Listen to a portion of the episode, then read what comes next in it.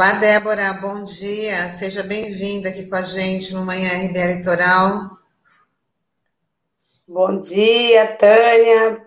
Bom dia, Douglas Martins. Bom dia, Sandro Tadeus. E bom dia também a todos os ouvintes que vai comungar é, esses minutos de fala do movimento Mãe de Maio e também é, parabenizar todas as mulheres em nome da Tânia, aí bem representada, e também a todas as mulheres moradoras de favela de periferia, doméstica, é, e também as mulheres né, que lutaram antes de mim, né, para que a gente tivesse esse direito garantido e tão negado, né, no nosso país e também no mundo, né, lutar pela igualdade é o dever de todos nós, mulheres. Então, parabéns a todas, a todas. Parabéns para você também, viu, Débora? Feliz Dia das Mulheres para você também. Gratidão. Bom dia, Débora. É... Só lembrar um pouco o contexto dessa tua entrevista hoje, né? A gente conversava com Dina Alves na semana passada, nesse mês em que a gente está conversando na nossa pauta com várias mulheres que protagonizam pautas importantes da democracia a partir da luta em defesa das posições é, de gênero contra né, o patriarcado, machismo, a misoginia, etc.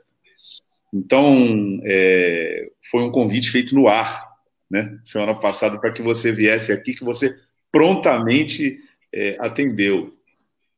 E, na verdade, já estávamos é, devendo a tua, a, a, tua participação aqui no Manhã RBA Litoral, porque a gente sabe da tua luta contra a violência de Estado que é dirigida às populações vulnerabilizadas pelas políticas públicas desse próprio Estado. Então, eu queria começar é, te perguntando, é, Débora, como é que está a pauta do movimento Mães de Maio? Queria que você falasse um pouco né, o que é o movimento Mães de Maio e como é que está a pauta do movimento hoje, né, para que para nossa região é, tomar conhecimento é, mais é, qualificado né, sobre esse importante movimento que nós temos aqui na Baixada Santista. É, Douglas, eu estava acompanhando é, o programa. Dina Alves é uma militante das mães. Dina Alves é também nossa filha. Dina Alves é um exemplo de população que viveu e vive dentro das favelas e das periferias. Ela vem da favela de, né, do Guarujá, ela vem também do Nordeste, né? Enfim, então ela é um exemplo assim para nós, tanto ela como o irmão, a família, é um dos exemplos de muitos, né? De muitos. Então eu acho que eu comecei a provocar também vocês, né? As mensagens, porque a negação do movimento Mãe de Maio é, na Baixada Santista, ela é visível.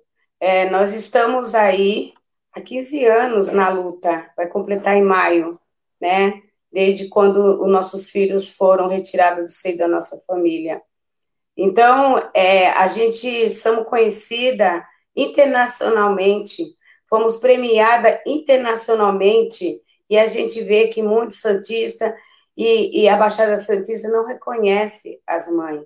Né? A gente tivemos essa é, faca cravada também na Semana da Teresa de Benguela, que acontece em Santos, quando a gente vê é, um coral de vozes só de mulheres que vêm é, perante nós homenagear as madres da Argentina com vários cantos, né, lindíssimos, mas merecedor, porque aquelas mulheres ela traz um legado é, mundial da luta das mães, né?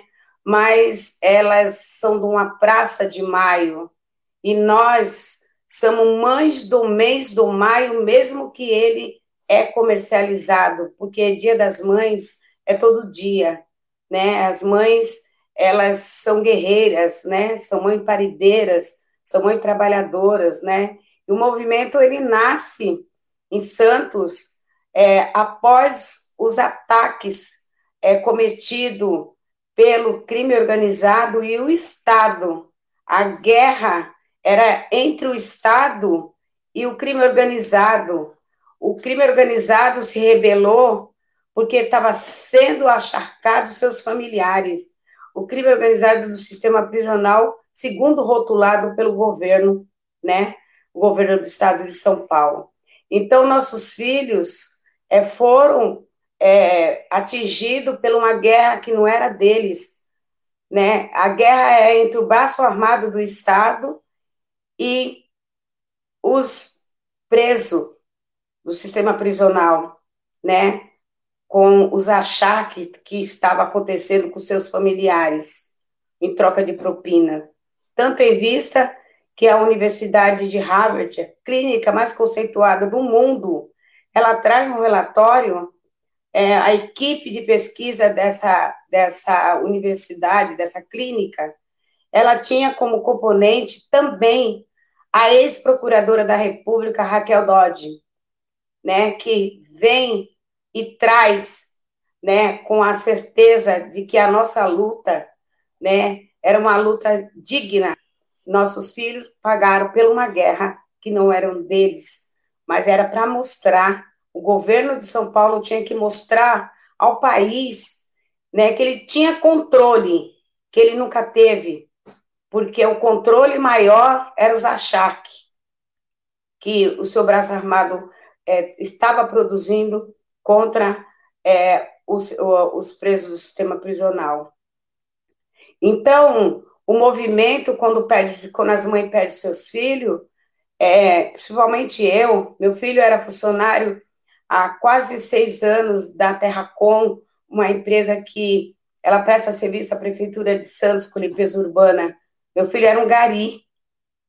Meu filho já fazia quase seis anos que ele não participava né, de, de sessão festiva no fim do ano, porque ele tinha que cumprir com a obrigação dele, né, porque tinha o assédio, se ele não se eles não comparecessem, né, para entregar a sociedade as praias limpas, eles eram mandados embora e ele teve sempre teve esse cuidado. É o meu filho trabalhou no dia do assassinato dele, com 15 pontos na boca, operado, ele fez uma cirurgia, né? E mesmo assim, ele não entregou o atestado e trabalhou para varrer rua, para defender o mísero salário mínimo, né? Que é o salário do trabalhador empobrecido desse país, que continua na, sendo escravo, escravizado. Esse é o serviço que meu filho prestava mas também não, não era diferente do filho da Edinalva, a segunda mãe que eu procurei para formar esse movimento. Ele era balconista da papelaria Almeida e estava gozando de férias dez dias e ele morreu no Dia das Mães.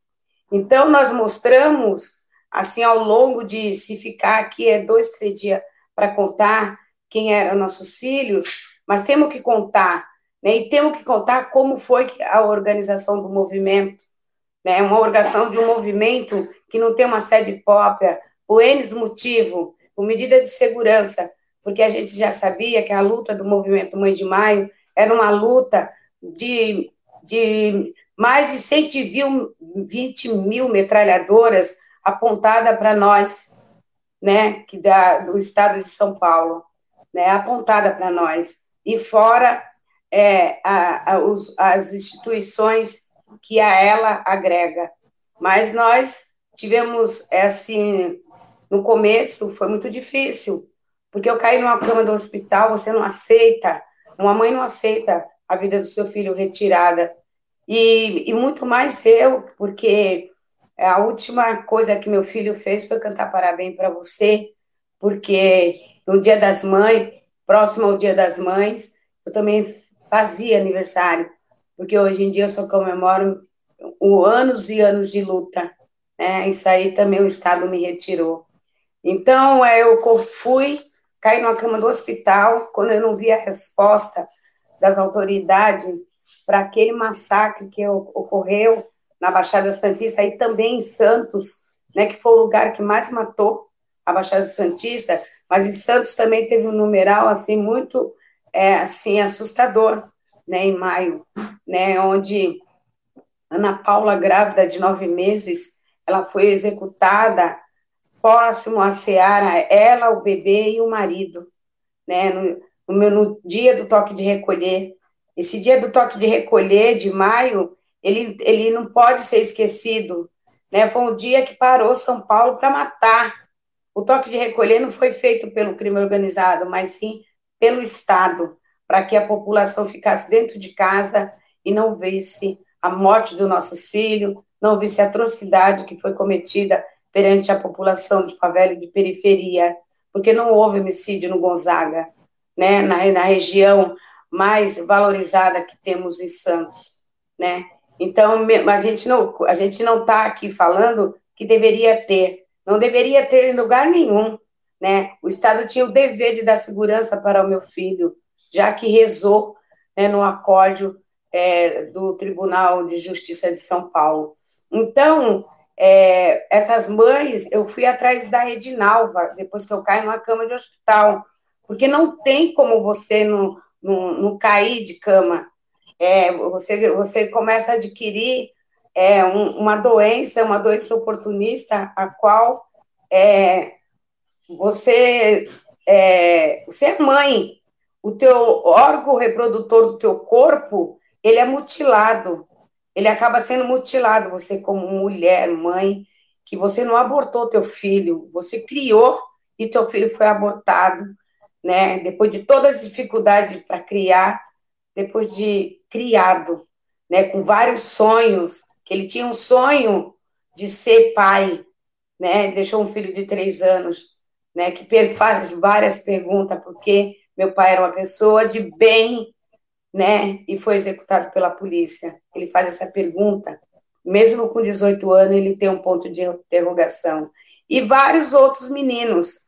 Então, a gente vimos que ao longo desses, de, de, de, dessa situação toda que ocorreu, com a negação né, de resposta por parte da Polícia Judiciária, a qual nós procuramos, e por parte do Ministério Público, né, a gente não houve uma evolução é, nos inquéritos, porque não saiu de inquérito, pelo contrário, né, o próprio Ministério Público ele dá essa responsabilidade para essas mulheres de fazer as próprias investigações mas a, mas a gente também vimos que após a gente fazer esse enfrentamento das investigações, mesmo que sabendo que é obrigação é, do próprio Ministério Público, tanto fazer o controle externo da, da Polícia Militar, como também de ser público, não ser inimigo da população. A gente não tem essa devolutiva e a gente ainda vê uma linha sublinhada é, do Ministério Público pedindo o arquivamento do inquérito, eu falo no caso do meu filho, dizendo que a incansável mãe não teve como provar que o seu filho foi assassinado pelo braço armado do Estado ou pelo crime organizado. Né, a gente faz essa pergunta no ar o tempo inteiro, né, e, e por aí foi. O, o, o, inquérito da grávida da Ana Paula, ele, ele, veja bem, uma grávida de nove meses, que poderia ter sido alarmante a mídia ter atuado em cima desse caso da Ana Paula, né? E foi abafado e foi pedido o arquivamento, né? Com seis meses, um crime contra a vida, com seis meses, né? Então foi uma coisa orquestrada pelo Estado, né? E o Estado não deu a resposta até hoje. O que a resposta que o Estado deu e continua dando foi tentando jogar os nossos filhos no mesmo balaio, né? E, e tentando agora criminalizar o movimento das mães. Débora, é, desculpa te cortar, queria uma satisfação estar falando com você mais uma vez, depois de muito tempo, né? Eu que acompanho vocês há muito tempo, né? Já fizemos várias matérias juntas, acompanhei boa parte dessa dor que vocês sentem, dessas vitórias, de retrocessos, né? E você tava, tocou num ponto importante, que é a questão é, das investigações. Eu lembro que anos atrás havia uma expectativa muito grande por parte do, do movimento Mais de Maio sobre a federalização desses crimes. Inclusive, houve algumas reuniões com a Procuradoria-Geral da República, eu acho que era até na época do Rodrigo Janot, e eu queria que você falasse para os nossos ouvintes, internautas, como é que ficou isso? Isso também está parado? Evoluiu alguma coisa? Enfim, queria saber um pouquinho de você sobre, sobre essa questão. É, Sandro, foi muito ótimo é, essa pergunta sua para o esclarecimento ao público, é que tudo está parado. O pedido de federalização, ele barrou numa, numa manobra política, né, que a morte dos nossos filhos, ela virou politicagem, né, por parte é, dos responsáveis, dos mandantes, né? Então, o que, que aconteceu?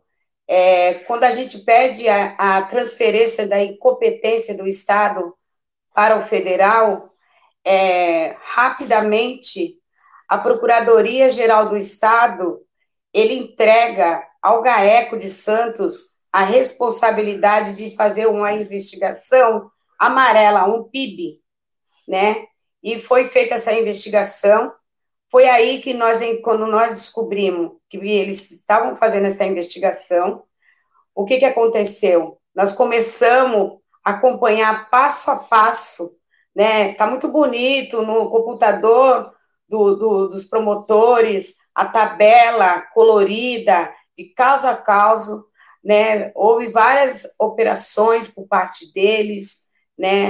Mas não tem uma devolutiva. Inclusive, uma das operações é, foi a exumação do corpo do meu filho, né?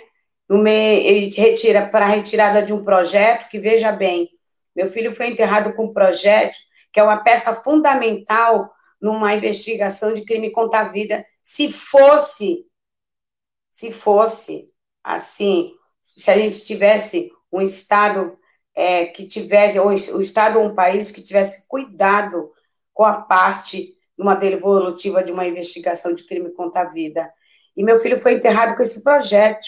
E esse projeto foi retirado em 2012, né? E até hoje não tem resposta. Simplesmente era para é, tentar é, coibir a federalização. E essa coibição, ela se arrasta até o dia de hoje, né? Os, os promotores é, têm dificuldade de é, pegar é, as demandas dos exames balísticos, que é uma fila quilométrica, né? Inclusive os próprios promotores, que eles têm boa vontade, mas ao mesmo tempo eles barram na burocracia para não funcionar, para não funcionar a perícia, porque a perícia é atrelada, né? A perícia que traz o resultado, né? De, das investigações de crime contra a vida, né? E ela não consegue é, trazer para nós essa, é, essa devolutiva, porque os insumos,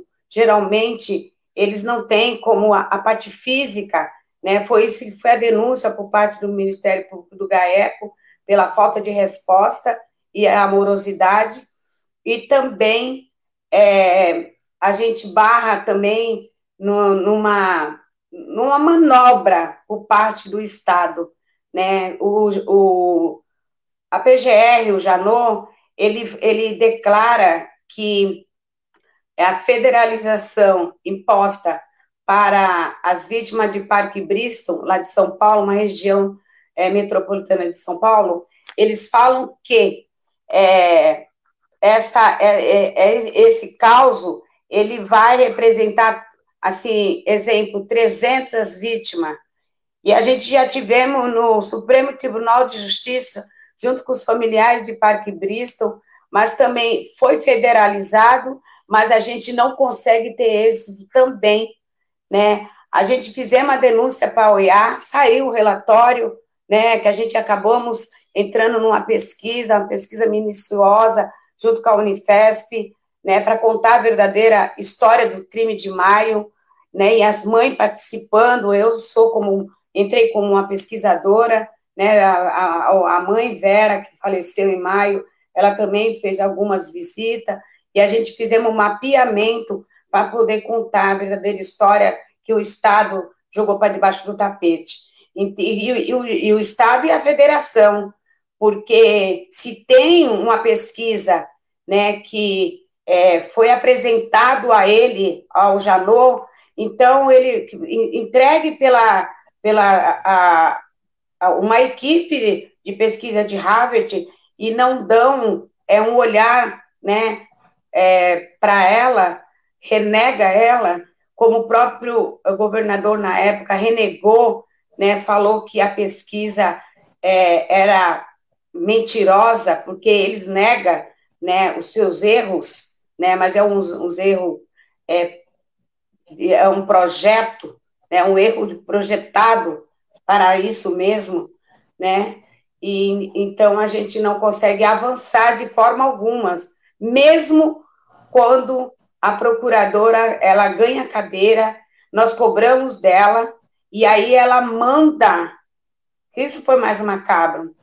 O, a, o, é, a, a galera de lá de, de, da Brigadeiro, da terceira região, Ministério Público da região federal, vinha Santos, vinha, veio três procuradores né? Inclusive, a gente não tem sede, a gente usamos a sede né, emprestada de um sindicato, né, um sindicato que talvez a gente não fale, né, porque, é, enfim, mas a gente agradecemos muito na época, e depois a gente continua é, é, não tendo mais o direito de cobrar a PGR por Brasília, mas sim pela Brigadeiro, e esse, esse procurador que ele trabalhava ao lado da Procuradora da República, também foi enxugando o gelo junto com o GAECO para não dar a resposta das investigações do GAECO de Santos.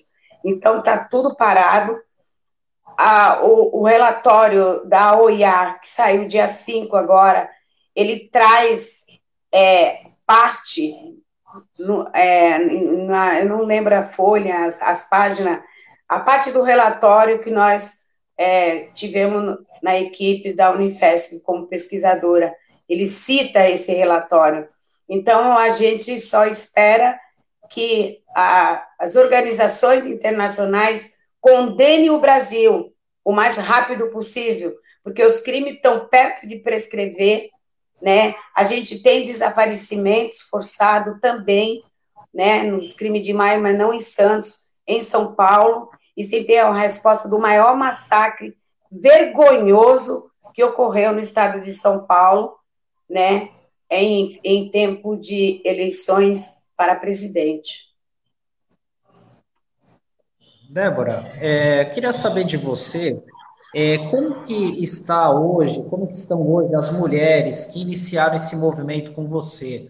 É, você até citou a dona Vera, né, que faleceu no ano passado, é, porque durante esse período, ao longo desses 15 anos, foram vários avanços, frustrações, pequenas vitórias, enfim. Como é que está hoje esse grupo que começou com você? Muitas ainda seguem firmes nessa caminhada, algumas desistiram, enfim, vocês receberam é, novas mães também, agregando nessa luta, vários filhos adotivos, várias pessoas que ajudam o movimento. Como é que como é que está hoje o papel dessa, desse grupo que começou com você?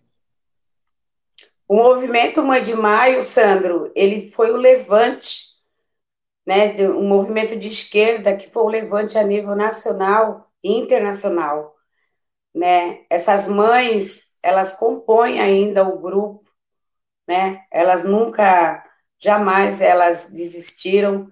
É, muitas se afastaram por causa da doença, elas adoeceram, a impunidade adoeceu essas mãezinhas.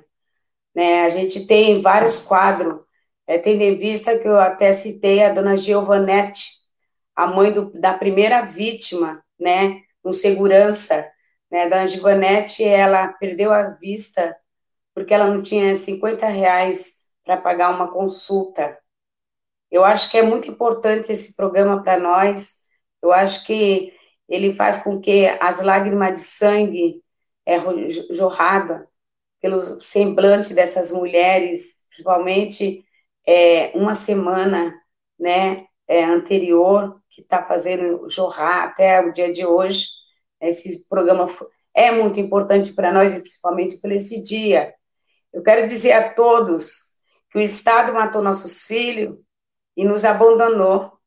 Essas mulheres eram mulheres diaristas, essas mulheres eram mulheres domésticas, essas mulheres eram autônomas, essas mulheres, algumas delas adquiriram câncer nos órgãos reprodutor. A gente tem mãe que teve que tirar tudo para o, o, câncer não atingir os outros órgãos, mas o câncer é na, nas trompas, no útero, no ovário e nas mamas. A gente tivemos mães que morreram de depressão após né, o, a, a matéria né? Eu acho que a matéria mexeu muito com ela também, mas ela já estava deprimida. Uma matéria, uma, uma série de matéria é, produzida pelo jornal local, né? Quem pagará por isso? É uma pergunta que está no ar até hoje, que para no ar. Né? A gente tem mães, que eu quero dizer que ela é doméstica, que trabalha para uma família conceituada em Santos e em São Paulo, de jurista de desembargadores né, há mais de 30 anos. Eu quero dizer que a gente tem mãe que caiu, uma das mães caiu no alcoolismo, de não suportar. A gente tem mães que, que grita, que cai, que se levanta, que é criminalizada, mas a gente temos mãe guerreira, o, a gente tem mãe que os filhos, né, os filhos delas, eles adquiriram câncer jovem, né, um conseguiu a cura, né, e, e eles eram cominheira, porque o irmão que morreu era cominheira da casa, o irmão mais velho. A gente tem mãe que perdeu o marido agora na pandemia. A gente tem mãe em estado assim assustador que não tem o que comer principalmente a família da dona Givanete, que ela perdeu também a nora e ela cria dez netos. A gente está ajudando as, essas mães, mesmo no risco, né, esse risco da contaminação, a gente se arrisca para dar uma cesta para essas mães. Então, são mães que não teve o direito de ter um tratamento, né, um tratamento psíquico, porque quando ela falava onde estava a sua dor, ela era proibida, né? As repartições públicas de Santos não podia falar quem foi que matou seus filhos, mas sim de tentar se curar, conviver com essa dor, a dor da negação da vida. Então, esse é o desenho do movimento, né? A gente perdeu uma Rita de Cássia com câncer na mama. A dona Maria Pureza, a mãe e vó, ela morreu de depressão. E a Vera a Lúcia, que era uma guerreira, a mãe da grávida de nove meses, ela forjaram flagrante nela, ela foi para a cadeia, ela foi condenada a 15 anos, depois nós fomos para cima, porque nós descobrimos tardio, sabe, sem comunicação, e ela passou três anos né, na, na prisão, e quando saiu, a gente estava num ato, na frente do fórum, a gente até, até no, no, ela entrou como loira no, presídio e saiu morena, né, negra, né, enfim, ela se considerava morena porque ela é loira, né, e quando ela pintava o cabelo de preto, ela falava que ela era morena, né, enfim, essa é a opção dela, né, mas ela sofreu muito com a perca da filha, com a negação, né, daquela vida que foi retirada da filha e do neto e do, e do genro, e da criminalização, porque ela acusava, né? Então ela foi, além da cadeia, ela saiu com pressão alta e ela sofreu o primeiro infarto, né? Ela sofreu o primeiro infarto acompanhando a gente na pesquisa lá no Guarujá, porque nós fizemos uma pesquisa de base, né, junto com, a, com os técnicos. E A Vera morreu assim, sem explicação nenhuma, mas com desgosto ela, ela tentou três vezes contra a vida, e esse é o quadro de algumas mães é, que a gente tem convívio é, no, estado de São Paulo e no Brasil. Né? A gente tem esse modelo de depressão, né? E a gente nós, e as mães de maio é, as, é aqui o, o movimento ele tem cérebro. O movimento é um cérebro que não se contamina, que não se intimida, né? Quando a gente tem sangue, a gente tem sangue que corre na veia, é sangue de nordestino, sangue de mulher que é, teve os irmãos pequenos e se sujeitou é, a ser servente de pedreira do meu pai para poder é, sobrar mais para dar de comida para meus irmãos. Nós não tivemos uma vida fácil, nós tivemos uma vida digna, com caráter. Meu pai construiu caráter. Nós temos raízes, né? Então a gente passamos isso para os nossos filhos. E a gente, quando conhecemos essas mulheres, e conhecendo essas mulheres, a gente vimos que a gente se identificava com elas, né? Então, saiu uma luta e sair a luta, ela tá do Xingu, do, do, da Amazonas, do Rio Xingu até é, o Rio, né? O, o Rio de, da Baixada Santista. Então, é um movimento que ele cresceu muito, né? Ele cresceu demais. É um movimento que incomoda, incomoda demais, mas é um movimento que teve reconhecimento internacional quando a gente ganha o prêmio é, em Oslo Stage de mulheres para construir a paz, e a gente quebra o protocolo como mãe e falamos que para construir a paz a gente recebia o prêmio, mas se mudasse o título com justiça social. Então foi mudado o título e nós não conseguimos receber esse prêmio, mas é, fisicamente, mas esse prêmio veio via correio porque teve problema no voo, né? Então, é, você vê que a gente avança, a gente avança na Colômbia, a gente é, vai, na, vai para a luta nas favelas e nas periferias. Nós conhecemos as fronteiras invisíveis de Cali, a gente encont encontramos também em Bogotá mães de fatores positivos, dos autos de resistência que a gente fala, dos fatores então, a gente vimos que a, a luta da América Latina é tão igual como também das Américas. Então, se eles se fortalecem para nos matar internacionalmente, então nós se fortalecemos a nossa luta também internacionalmente com vários títulos e o último título que nós ganhamos, né, antes da pandemia, foi da Comissão de Direitos Humanos da Ordem dos Advogados de São Paulo, né? Enfim, então é um reconhecimento, mas muitos prêmios que nós é, fomos reconhecida a nível nacional e internacional, ele foi prêmio também crítico, porque a gente não deve só romantizar a nossa luta com um prêmio debaixo do braço, temos que criticar como mãe. Débora, é, a gente já está chegando aqui no finalzinho da nossa entrevista, mas é, quero dizer até que eu fico muito feliz da, de estar aqui na, na RBA e a RBA ser um veículo que está difundindo essa história que, como você falou, nem toda a sociedade santista, né, ela está tá do lado dessa luta que é fundamental para que essa história não se repita.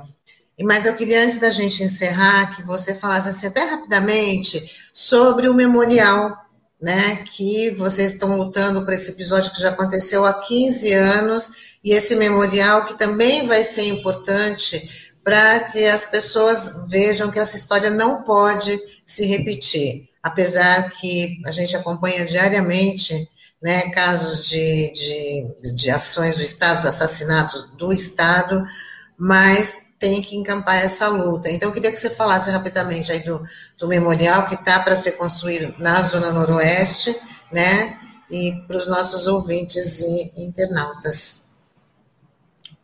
É, a luta agora é pela memória, né, sempre foi, mas agora mais que nunca.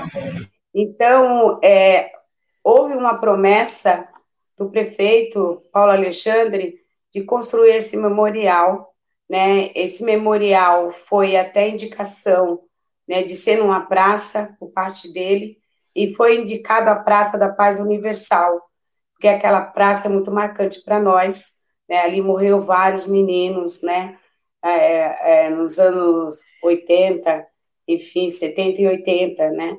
Então é muito marcante aquela praça e ela tem o clamor, né, da juventude, né, de transformação de oportunidade. E esse memorial, esse pedido, ele está se arrastando, né, há mais de oito anos, né, essa cobrança, cobrança até pela própria universidade da Unifesp, né, e houve uma promessa o ano passado de ser concluído, mas acabou barrando né, na burocracia. É, inclusive, hoje, eu voltei a cobrar né, que nós precisamos que esse memorial seja instalado. É um memorial simples, mas muito importante para nós. Né, a memória do nosso filho tem que ser preservada. Né, e a gente vai lutar para que nunca mais aconteça e que todos saibam que ali naquele lugar ele não, não o memorial não vai só representar os crimes de maio, mas sim todos aqueles aquela juventude que ali tombou pelo braço armado do Estado, né? A gente não está pedindo é, nada, a gente está pedindo uma reparação pela fala, foi uma fala contundente no dia 15 de maio, no dia que mais, na noite que mais matou, 15 de maio de 2006, aonde o secretário de segurança vem na televisão e fala que Santos está tá guardado. E foi o dia que mais matou. Foi o dia que jovens foram para o colégio, né, como o filho da Vera, e teve toque de recolher, porque davam uma garantia que poderia mandar seus filhos para o colégio, como agora na, na pandemia. E a garantia depois da, da reparação, depois da morte, ninguém nos dá. Então, essa é uma reparação necessário para ontem, né? Essa é uma das reparações, para além do, do título dos túmulos dentro do cemitério da Areia Branca, que foi concluído pelo, pelo prefeito. Mas a gente quer mais, para além do túmulo, a gente quer também um mausoléu para conservar os corpos dos nossos filhos, já que os túmulos, eles têm várias infiltrações, danifica né, a manutenção que nós fazemos com todo sacrifício, mas ali está a memória dos nossos filhos, mas ela tem que ser preservada de outra maneira. Então, nós estamos pleiteando isso, é o mínimo, é o mínimo de respeito para esses jovens, todos que contribuíam para o desenvolvimento e o fortalecimento de Santos e da Baixada Santista. Muito obrigada, viu, Débora? Mais uma vez, um feliz Dia da, da Mulher para você. Parabéns pela, pela sua luta. E a gente te espera numa outra oportunidade aqui. Eu que agradeço a todos e a todas. Agradeço ao Douglas Martins, ao Sandro, nosso parceirão, e também a você, Tânia. Agradeço em nome de, do Movimento Independente Mãe de Maio. A luta segue, a luta é áurea, mas a luta é gratificante para poder a gente sobreviver nessa negatividade, nessa negação da vida humana. Obrigado, Débora. Obrigado, Débora. Até mais. Até mais.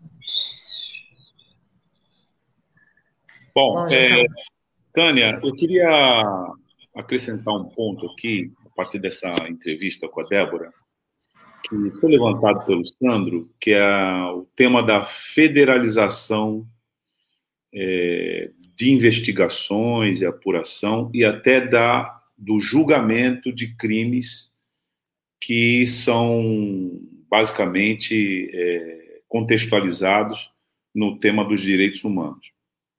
Essa é uma previsão legal e, um, e resulta de um movimento importante na década de 90, a partir da pauta dos direitos humanos. E acho que vale a pena aqui uma informação sobre a razão da federalização. Então, a gente sabe que é, a polícia local, ou seja, a polícia do Estado, e a gente inclusive já debateu isso aqui, através né, da Polícia Civil, de seus órgãos, da assim chamada Polícia Científica, investiga os crimes que são cometidos nos diferentes estados, no sistema de segurança pública estadual, e uma vez investigado e constatados indícios, isso é encaminhado para o Ministério Público do Estado de São Paulo né, e para a Justiça Estadual.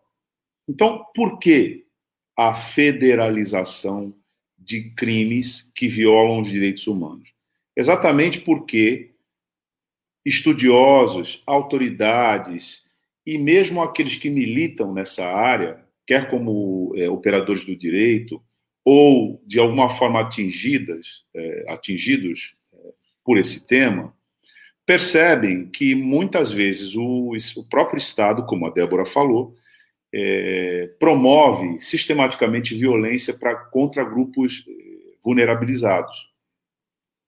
E se você coloca essa questão para ser investigada é, no âmbito das forças é, daquele mesmo órgão que promoveu essa violência, a tendência é não ser investigada.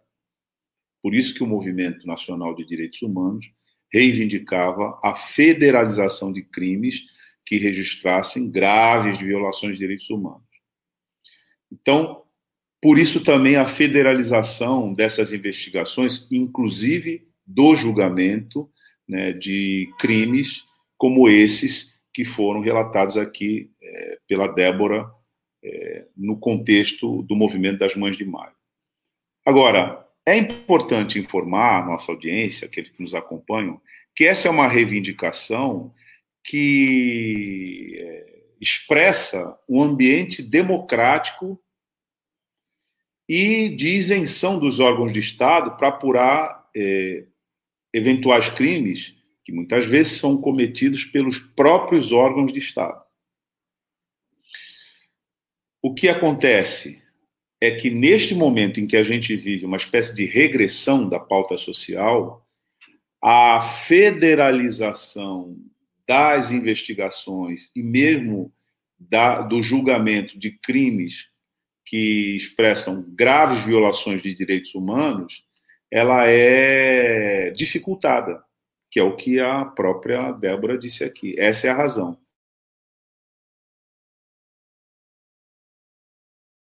Seu microfone, Douglas. Microfone. Uai, ele. Eu, esse tempo todo ele estava ele tava cortado? Não, foi agora. A gente ouviu uma parte, é, ficou faltando só um pedacinho. Ah, tá bem. Então, estranho. Mas é, o que eu ia dizer é que, como a gente vive um clima né, de regressão, de retrocesso no ambiente político, a tendência é a federalização da investigação desses crimes não acontecer. E também é preciso registrar que a violência contra a população vulnerabilizada no nosso país, violência de Estado, Débora falou isso aqui, muito é, expressiva na atuação das corporações policiais é a violência que também vitima os próprios policiais. É, a polícia do estado de São Paulo, no caso, é uma, de, uma, uma das que mais mata no mundo, mas ela também é uma das que mais morre no mundo. Então, é importante informar que quando se entra numa pauta de direitos humanos, normalmente a reação é aquela que a gente já conhece, de antipatia e supostamente de você estar protegendo quem não deveria proteger, o que não tem nada a ver com a realidade da pauta de direitos humanos, porque, em primeiro lugar, você protege todas as violências, todos aqueles que são vítimas da violência de Estado. E eu quero incluir os policiais também no rol das vítimas da violência de Estado, porque esses policiais que tratam da segurança pública, eles não são responsáveis pela política que produz a violência. Eles simplesmente são mandados para a linha de frente para dar conta de uma violência que é produzida pelo próprio Estado ao qual eles pertencem. Então, o, o, o tema da, da federalização dos crimes contra direitos humanos é muito ilustrativo dessa situação. Veja que continua na pauta do movimento das Mães de Maio que esses crimes sejam federalizados.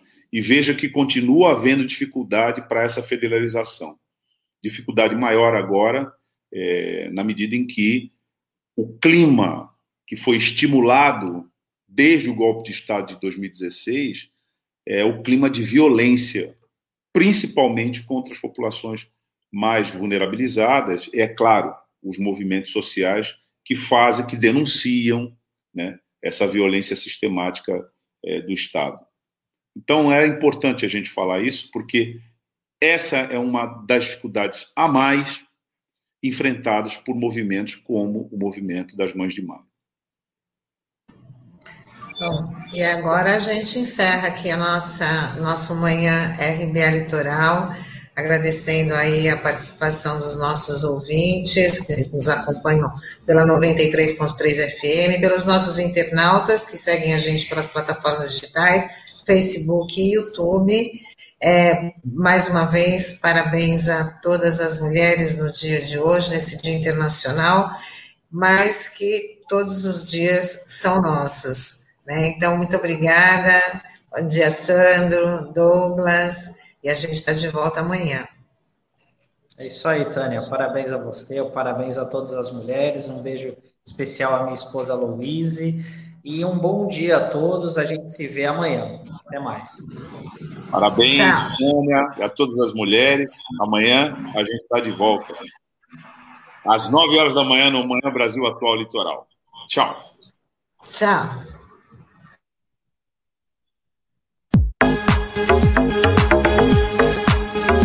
Rádio Brasil Atual Litoral é uma realização da Fundação Setaporte, apoio cultural do Sindicato Setaporte.